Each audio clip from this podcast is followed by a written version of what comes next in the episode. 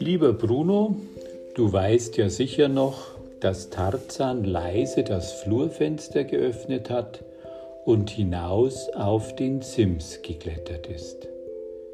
Aber wie geht es jetzt weiter? Kapitel 2 Tarzan sieht die Bilderdiebe. Kühle Luft trat Tarzan, traf Tarzan sein Gesicht. Für einen Augenblick sah er zum fernen Waldrand hinüber. Buttergelb stand der Vollmond über den Tannenspitzen, und gerade in diesem Moment zog ein Schwarm Krähen vorüber. Tarzan tastete nach links, wo in einer Mauerritze das Pappstück versteckt war. Er zog das Fenster zu und klemmte die Pappe dazwischen. Das hielt, wenn nicht plötzlich ein Sturm kam. Eine Armlänge entfernt sprang die Mauer vor. Hier begann das Nebenhaus. Wilder Wein rankte sich im Winkel bis hinauf zum zweiten Stock. An einigen Stellen hatte Hausmeister Mandel feste Haken in die Mauer getrieben. Sie hielten das Holzgitter, das die Weinranken stützen sollte. Außerdem hielt der oberste Haken ein Nylonseil. Es war aufgerollt und unter den Blättern versteckt. Tarzan zog das Nylonseil hervor. Gewandt turnte er daran hinunter, indem er die Füße wie ein Bergsteiger gegen die Mauer stemmte, aber acht gab, dass er die Weinblätter nicht zertrat. Er landete auf sandigem Boden, ließ das Seil hängen und rannte geduckt am Gebäude entlang bis um die Ecke. Auf sein Rennrad musste er verzichten. Nachts war der Fahrradkeller abgeschlossen. Mandel vergaß das nie. Aber im beschleunigten Trab seiner gemütlichen Gangart brauchte Tarzan nur 22 Minuten bis zu Gabis Wohnung wo sich die drei heute Nacht verabredet hatten. Er mied das Tor, manchmal stand dort ein Pauker oder einer der größeren Schüler, lief durch den Park, stieg über den Zaun und war aus der Gefahrenzone. Die Zubringerstraße endete bei der Schule. Um diese Zeit fuhr hier selten ein Wagen. Aber ein Hase hoppelte jetzt über den Asphalt und verschwand im Klee. Während Tarzan am Straßenrand entlang trabte, musste er an den Jaguar denken. Himmel war das komisch gewesen. Der Jaguar, ein Zwölfzylinder, gehörte den Sauerlichs, Klößchens Eltern. Sie lebten in der Stadt und Klößchen, ein Einzelkind ohne Geschwister, hatte damals bei seinen Eltern gewohnt, noch nicht im Internat. Damit er aber zur Schule kam, hatte ihn jeden Morgen der Chauffeur der Sauerlichs hergebracht, im großen Jaguar-Auto. Peinlich, peinlich für Klößchen, was der sich hatte anhören müssen. Die Hänseleien waren, waren immer schlimmer geworden. Und Klößchen selbst hatte schließlich seine Eltern bekniet, ihn im Internat anzumelden. Seitdem bewohnte er mit Tarzan das Adlernest und war auf den Jaguar nicht mehr angewiesen. Und die Hänseleien hörten auch auf. Tarzan legte einen Zahn zu. Bald darauf erreichte er die ersten Häuser. Am Stadtrand lag ein feines Viertel, Villen mit großen Gärten. In den Einfahrten standen oft dicke Brummer mit mindestens 150 PS. Die sportlichen Flitzer wurden von den Besitzern selbst gefahren. Aber zu den großen Limousinen gehörten Chauffeure in blauen oder grauen Uniformen. Auch die Sauerlichs wohnten hier. Sie hatten die größte Villa, den größten Park, den Jaguar, drei andere Wagen und Georg, den gutmütigen Chauffeur, der Klößchen heimlich mit Schokolade versorgte. Ich werde Georg ins Gewissen reden, dachte Tarzan. Ihm sagen, dass es so nicht geht, mit dem Schokoladenschmuggel tut der Klößchen keinen Gefallen. Er sah auf die Uhr. Schon halb zehn. Damit war klar, dass er seine Hürdenstrecke nehmen musste. Das hieß jetzt quer durch die Gärten mit den Zäunen als Hürden. Natürlich hätte er auch auf der Straße laufen können. Aber viele der parkgroßen Gärten stießen mit den Rückfronten aneinander, ohne dass dazwischen eine Gasse verlief. Das hätte einen Umweg von fast zehn Minuten bedeutet. Tarzan flankte also über den ersten Zaun, rannte über Rasen und durch Büsche, sah die Lichter im Haus, war schon am nächsten Zaun und sprang hinüber, ohne eine Hand aufzustützen. Hier musste er aufpassen. Manchmal war ein kleiner Foxterrier im Garten, der verfolgte ihn dann und kläffte wie verrückt. Aber heute hatte er Glück, das Haus war dunkel, der Foxel nicht da. Tarzan durchquerte drei weitere Gärten. Hinter keinem der Fenster brannte Licht. Sicherlich waren die Bewohner noch im Urlaub.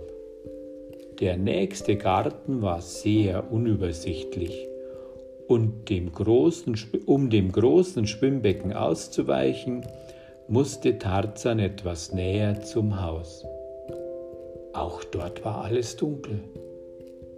Als er sich durch die Jasminsträucher zwängte, hörte er das Knirschen. Es kam von der Terrasse her und klang nach Glas, als drehte jemand darauf.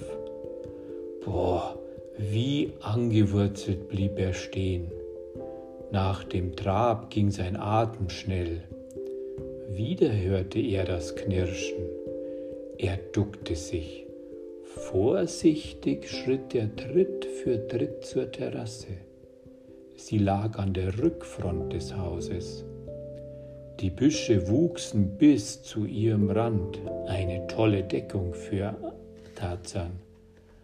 Außerdem schob sich jetzt eine dicke Wolke vor den Mond. Als Tarzan die Zweige auseinanderbot, wäre er fast vor Schreck umgefallen. Keine zwei Schritte entfernt stand eine Gestalt, ein Mann. Er sah zur Terrassentür und drehte Tarzan den Rücken zu. Etwas Viereckiges war auf dem Boden abgestellt und gegen die Knie des Mannes gelehnt. Ein Geräusch beim Haus. Eine zweite Gestalt tauchte auf. In dieser Sekunde gab die Wolke den Mond frei. Sein Silberlicht beschien die Rückfront der Villa. Deutlich konnte Tarzan jetzt jede Einzelheit erkennen. Die Glasscheibe der Terrassentür war zerbrochen. Splitter lagen auf den Steinfliesen. Was der zweite Mann unter dem Arm trug, war in eine Decke gehüllt aber sie verrutschte etwas. Der schwere Rahmen eines sicherlich sehr kostbaren Gemäldes wurde sichtbar. Die Bilderdiebe schoss es Tarzan durch den Kopf.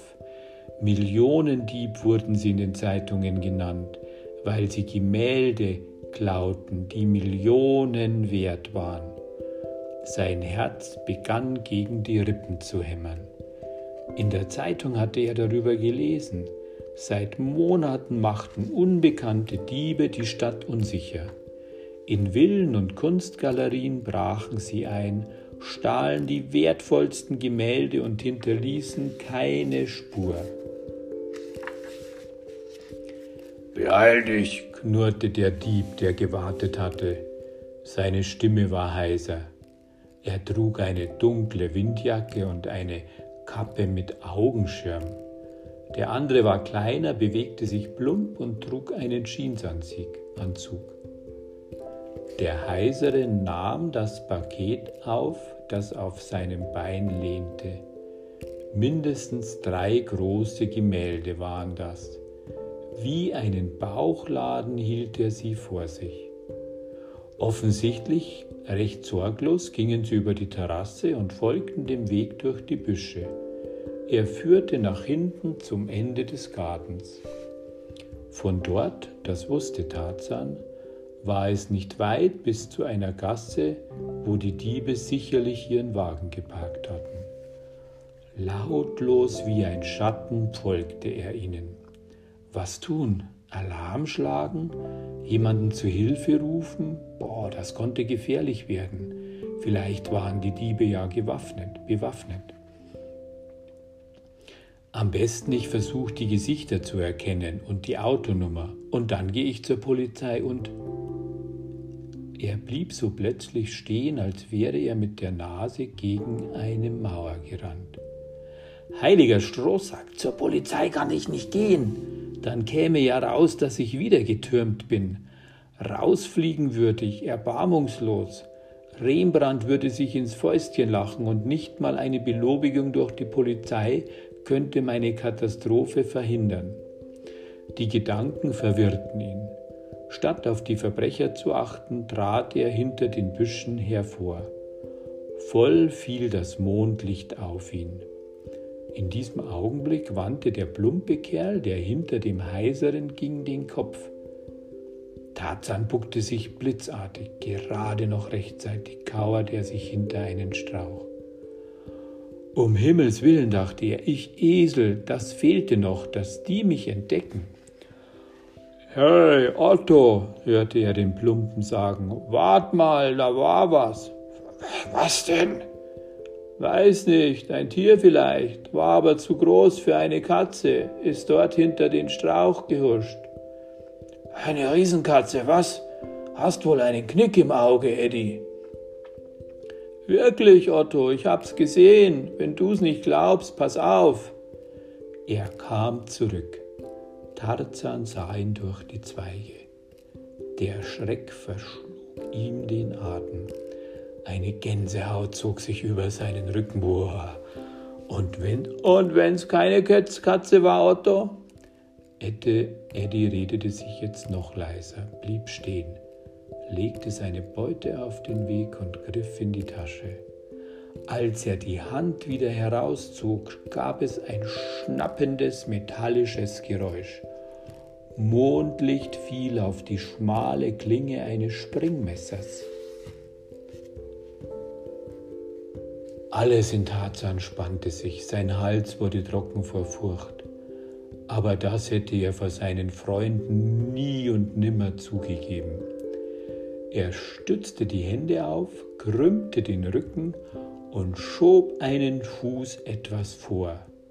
Jetzt kauerte er wie ein Hundertmeterläufer im Startloch, und wenn dieser Kerl noch einen Schritt näher kam, würde er wie von der Sehne geschnellt losflitzen abhauen, quer durch die Büsche, egal wohin, nur weg von diesen Verbrechern. Aber Eddie ging nicht weiter. Offenbar hatte er wirklich einen Knick in der Pupille. Der Strauch, gegen dessen Zweige er treten wollte, war gut fünf Meter von ihm entfernt. Flügelschlagend flatterte ein Nachtvogel davon. Otto der Heisere lachte hämisch. Du brauchst wirklich eine Brille, Eddie. Hoffentlich hast du dich nicht bei den Gemälden vertan. Bist du sicher, dass du keine Kalender eingepackt hast? Blödsinn, maulte Eddie. Ich weiß, was ich gesehen habe. Das Vieh ist nur schon weg. Komm jetzt, verdammt nochmal, sonst schaffe ich's nie bis Mitternacht zum Bierzelt. Eddie brummelte was, steckte das Messer weg und nahm sein Paket wieder auf. Weißt du denn genau, dass er kommt? fragte er dann. Genau wusste er es ja selber nicht. Er hat gesagt, um Mitternacht im Bierzelt. Und falls das nicht klappt, Dann morgen um zwei im Zoo-Aquarium bei den Tintenfischen. Zumutung, sowas, sagte Eddie. Demnächst bestellt er uns noch auf den Friedhof. Wär doch gar nicht so schlecht für dich, feixte Otti. Otto. Hättest Gelegenheit, endlich mal Gespenster zu sehen. Wenn irgendwo eine Eule fliegt, denkst du, es ist Dracula. Sie gingen weiter, ungeniert, als kämen sie von einem Abendspaziergang. Tarzan wartete, bis sein Herz nicht mehr allzu laut klopfte. Von zehn Jungen seines Alters hätten neun jetzt kehrt gemacht. Aber Tarzan folgte den beiden. Geduckt schlich er weiter und achtete darauf, dass er immer in Deckung der Büsche blieb. Könnte ich doch nur die Gesichter erkennen, dachte er. Aber trotz des Mondlichts gelange ihm das nicht. Er kam nicht nahe genug an die beiden heran. Außerdem sah er sie nur noch von hinten. Am Ende des Gartens wandten sie sich nach links und gingen am Zaun entlang bis zu einer Pforte. Ein schmaler Weg, neben dem ein Bach gluckerte, begann dort und führte nach wenigen Schritten auf eine Sackstraße. Bestimmt steht dort der Wagen, dachte Tarzan. Wenn ich das Nummernschild erkennen kann, habe ich gewonnen. Er musste jetzt noch vorsichtiger sein. Außerhalb des Gartens gab es keine Deckung. Um sich nicht zu verraten, ließ er den beiden mehr Vorsprung. Leider war die Sackstraße ohne Beleuchtung, nicht mal eine Laterne gab es hier. Eine mächtige Kastanie bereitete ihre Zweige aus. Durch dieses Blätterdach drang kein Mondlicht, und dort hatten die Diebe tatsächlich ihren Wagen geparkt. Aber Tarzan konnte nichts erkennen, nicht mal den Wagentyp, aber er hörte, wie Kofferraum und Türen geöffnet wurden, die Diebe rumorten, verstauten ihre Beute, stiegen ein und schlugen die Türen zu. Tarzan lag neben dem Bach auf dem Bauch und strengte die Augen an. Dass er seinen gelben Pullover trug, Pullover trug, war jetzt ein Glück. Dadurch hob er sich von dem hellen Sandweg kaum ab. Jetzt kommt's drauf an, dachte er. Sobald sie Licht einschalten, muss ich das Nummernschild erkennen. Der Motor wimmerte, er starb, wimmerte abermals auf und langsam, ganz langsam kam er auf Touren. Tarzan spitzte die Ohren. Das klang ja fürchterlich.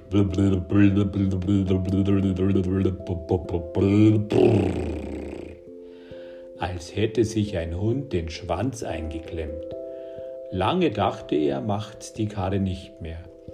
Mann, wäre das klasse, wenn jetzt der Motor versagt und die beiden hier festsitzen. Aber den Gefallen tat der Wagen ihm nicht. Er setzte sich in Bewegung und fuhr davon, ohne Licht. Weit, weit entfernt erst wurden die Scheinwerfer eingeschaltet. Dass es ein Kombi war, konnte Tarzan erkennen, mehr aber auch nicht. Er stand auf, das mulmige Gefühl war noch im Magen, ein bisschen Furcht, der Schrecken und die Enttäuschung. Er klopfte den Sand von Hose und Ärmeln, überlegte einen Moment und presste dann fest die Zähne aufeinander. Dass sie Otto und Eddie hießen, heißen, dachte er, weiß ich. Und dass sie einen altersschwachen Kombi mit wimmerndem Motor fahren, weiß ich auch. Das ist schon ziemlich viel. Darum würde ein Detektiv mich jetzt glatt beneiden. Und deshalb werde ich auch rauskriegen, wer die Bilderdiebe sind.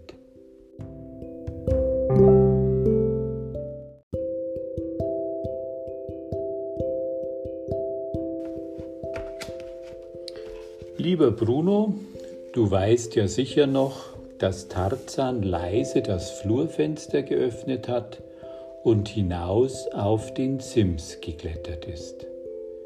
Aber wie geht es jetzt weiter? Kapitel 2 Tarzan sieht die Bilderdiebe. Kühle Luft trat Tarzan, traf Tarzan sein Gesicht.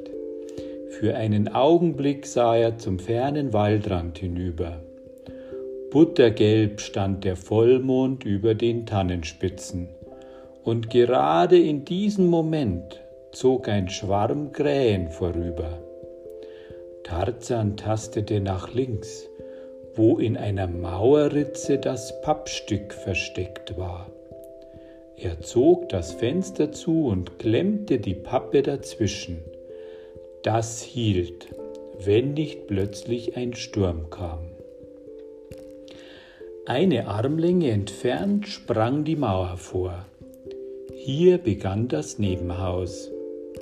Wilder Wein rankte sich im Winkel bis hinauf zum zweiten Stock. An einigen Stellen hatte Hausmeister Mandel feste Haken in die Mauer getrieben. Sie hielten das Holzgitter, das die Weinranken stützen sollte. Außerdem hielt der oberste Haken ein Nylonseil. Es war aufgerollt und unter den Blättern versteckt. Tarzan zog das Nylonseil hervor.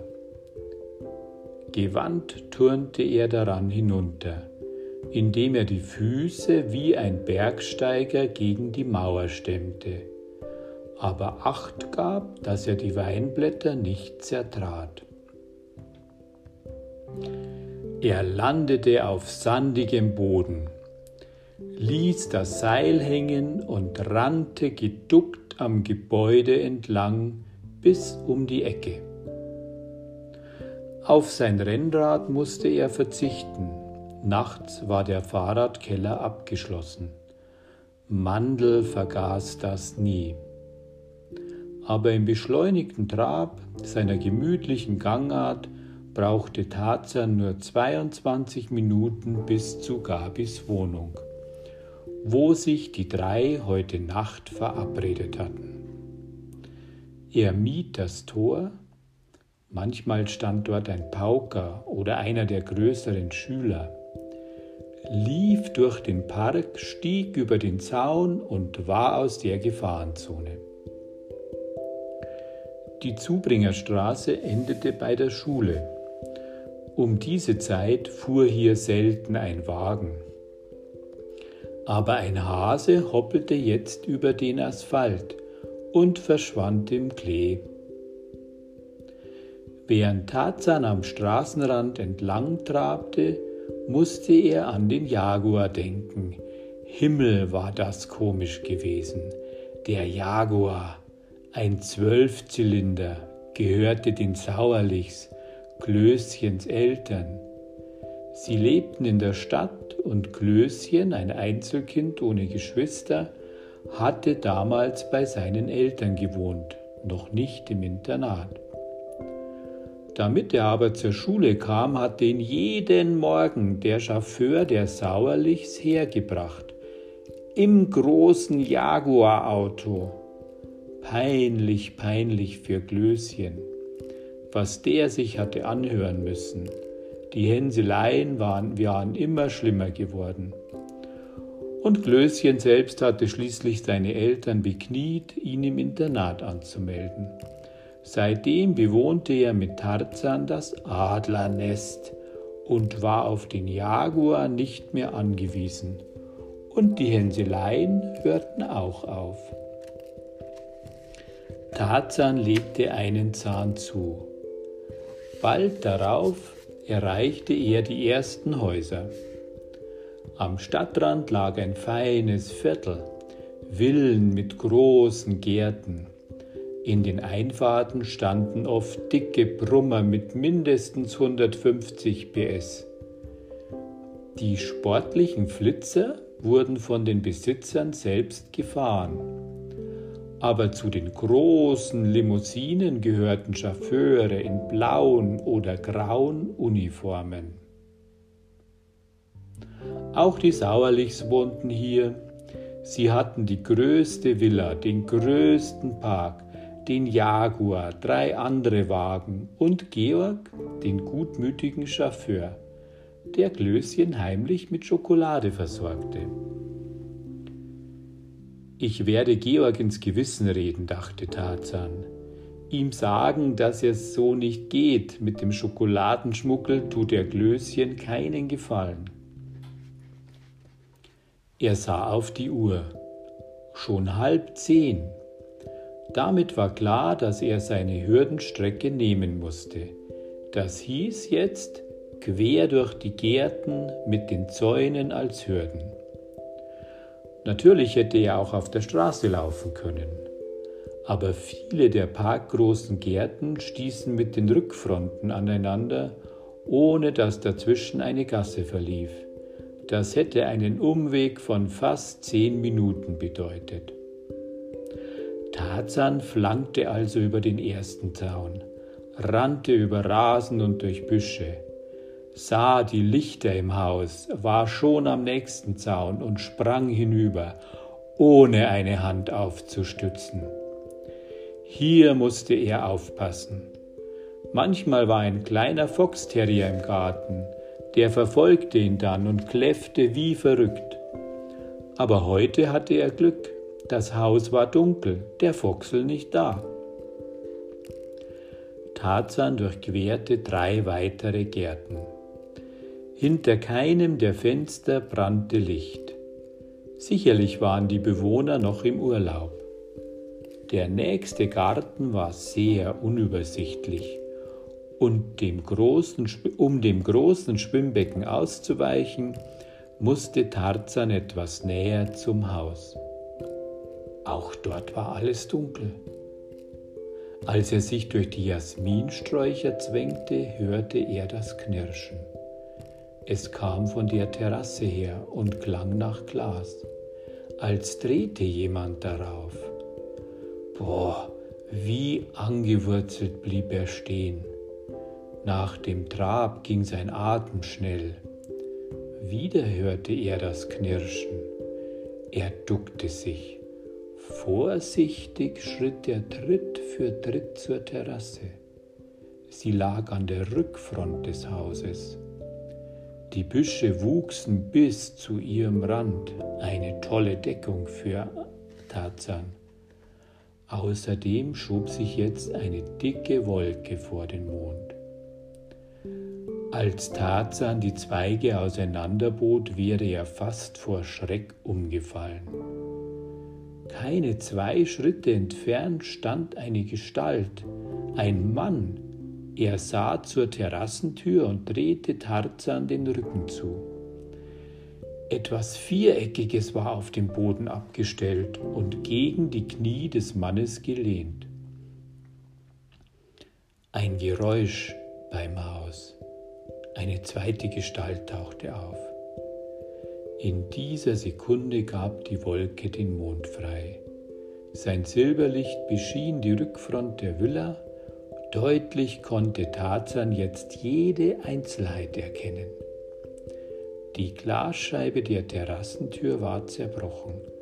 Splitter lagen auf den Steinfliesen. Was der zweite Mann unter dem Arm trug, war in eine Decke gehüllt aber sie verrutschte etwas. Der schwere Rahmen eines sicherlich sehr kostbaren Gemäldes wurde sichtbar. Die Bilderdiebe schoss es Tarzan durch den Kopf. Millionendieb wurden sie in den Zeitungen genannt, weil sie Gemälde klauten, die Millionen wert waren. Sein Herz begann gegen die Rippen zu hämmern. In der Zeitung hatte er darüber gelesen. Seit Monaten machten unbekannte Diebe die Stadt unsicher. In Villen und Kunstgalerien brachen sie ein, stahlen die wertvollsten Gemälde und hinterließen keine Spur. Beeil dich, knurrte der Dieb, der gewartet hatte. Seine Stimme war heiser. Er trug eine dunkle Windjacke und eine Kappe mit Augenschirm. Der andere war kleiner, bewegte sich plump und trug einen Jeansanzug. Der Heisere nahm das Paket auf, das auf seinem Bein lehnte. Mindestens drei große Gemälde waren das. Wie einen Bauchladen hielt er sie vor sich.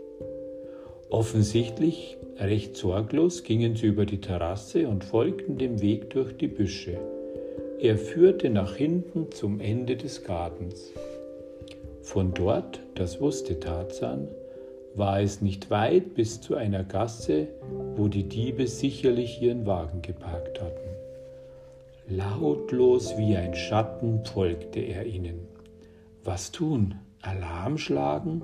Jemanden zu Hilfe rufen? Boah, das konnte gefährlich werden. Vielleicht waren die Diebe ja gewaffnet, bewaffnet. Am besten ich versuche die Gesichter zu erkennen und die Autonummer und dann gehe ich zur Polizei und er blieb so plötzlich stehen, als wäre er mit der Nase gegen eine Mauer gerannt. Heiliger Strohsack, zur Polizei kann ich nicht gehen. Dann käme ja raus, dass ich wieder getürmt bin. Rausfliegen würde ich, erbarmungslos. Rembrandt würde sich ins Fäustchen lachen und nicht mal eine Belobigung durch die Polizei könnte meine Katastrophe verhindern. Die Gedanken verwirrten ihn. Statt auf die Verbrecher zu achten, trat er hinter den Büschen hervor. Voll fiel das Mondlicht auf ihn. In diesem Augenblick wandte der plumpe Kerl, der hinter dem Heiseren ging, den Kopf. Tarzan buckte sich blitzartig, gerade noch rechtzeitig kauerte er sich hinter einen Strauch. Um Himmels willen, dachte er, ich Esel, das fehlte noch, dass die mich entdecken. Hey, Otto, hörte er den Plumpen sagen, wart mal, da war was. Was denn? Weiß nicht, ein Tier vielleicht, war aber zu groß für eine Katze, ist dort hinter den Strauch gehuscht. Eine Riesenkatze, was? Hast wohl einen Knick im Auge, Eddie. Wirklich, Otto, ich hab's gesehen. Wenn du's nicht glaubst, pass auf. Er kam zurück. Tarzan sah ihn durch die Zweige. Der Schreck verschlug ihm den Atem. Eine Gänsehaut zog sich über seinen Rücken. Boah. Und wenn und wenn's keine Katze war, Otto? Ette, Eddie redete sich jetzt noch leiser, blieb stehen legte seine Beute auf den Weg und griff in die Tasche. Als er die Hand wieder herauszog, gab es ein schnappendes metallisches Geräusch.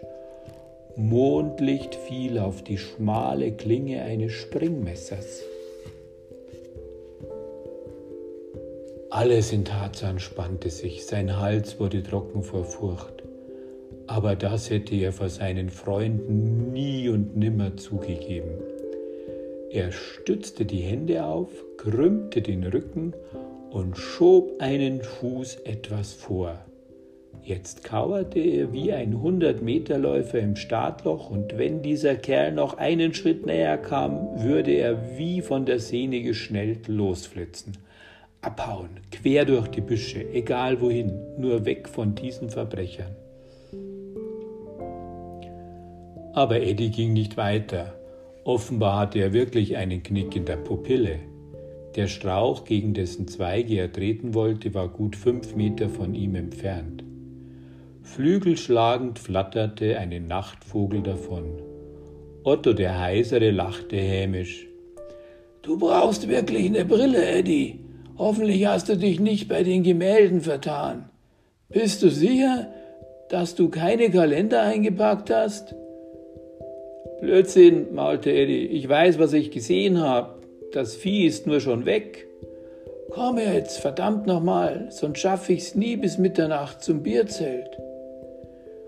Eddie brummelte was, steckte das Messer weg und nahm sein Paket wieder auf. Weißt du denn genau, dass er kommt? fragte er dann. Genau wusste er es ja selber nicht. Er hat gesagt, um Mitternacht im Bierzelt. Und falls das nicht klappt, dann morgen um zwei im Zoo-Aquarium bei den Tintenfischen. Zumutung, sowas, sagte Eddie. Demnächst bestellt er uns noch auf den Friedhof. Wär doch gar nicht so schlecht für dich, feixte Otti. Otto. Hättest Gelegenheit, endlich mal Gespenster zu sehen, wenn irgendwo eine Eule fliegt, denkst du, es ist Dracula. Sie gingen weiter, ungeniert, als kämen sie von einem Abendspaziergang. Tarzan wartete, bis sein Herz nicht mehr allzu laut klopfte. Von zehn Jungen seines Alters hätten neun jetzt kehrt gemacht.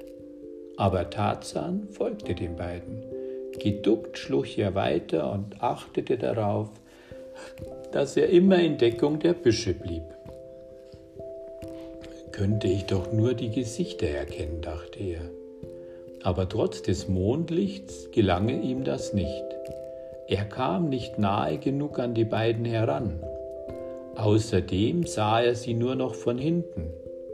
Am Ende des Gartens wandten sie sich nach links und gingen am Zaun entlang bis zu einer Pforte. Ein schmaler Weg, neben dem ein Bach gluckerte, begann dort und führte nach wenigen Schritten auf eine Sackstraße. Bestimmt steht dort der Wagen, dachte Tarzan.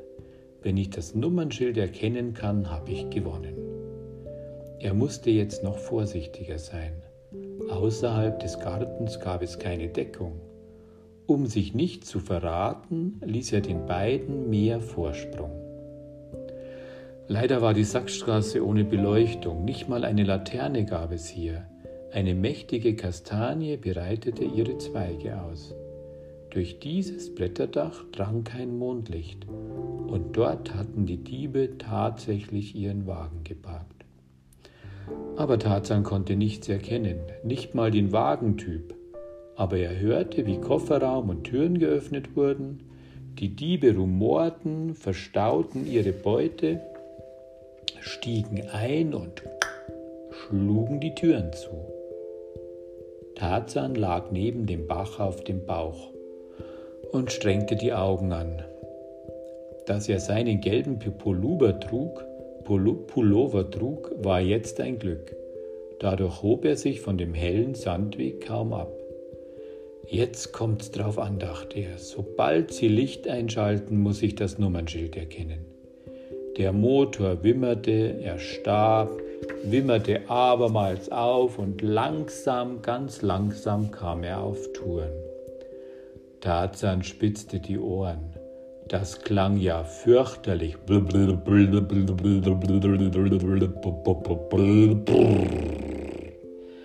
Als hätte sich ein Hund den Schwanz eingeklemmt. Lange dachte er, macht's die Karre nicht mehr. Mann, wäre das klasse, wenn jetzt der Motor versagt und die beiden hier festsitzen. Aber den Gefallen tat der Wagen ihm nicht. Er setzte sich in Bewegung und fuhr davon, ohne Licht. Weit, weit entfernt erst wurden die Scheinwerfer eingeschaltet. Dass es ein Kombi war, konnte Tarzan erkennen, mehr aber auch nicht. Er stand auf, das mulmige Gefühl war noch im Magen. Ein bisschen Furcht, der Schrecken und die Enttäuschung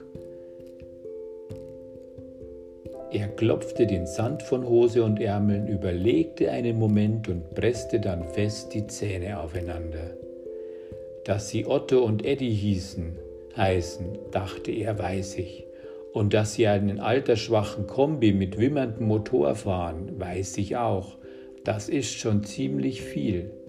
Darum würde ein Detektiv mich jetzt glatt beneiden. Und deshalb werde ich auch rauskriegen, wer die Bilderdiebe sind.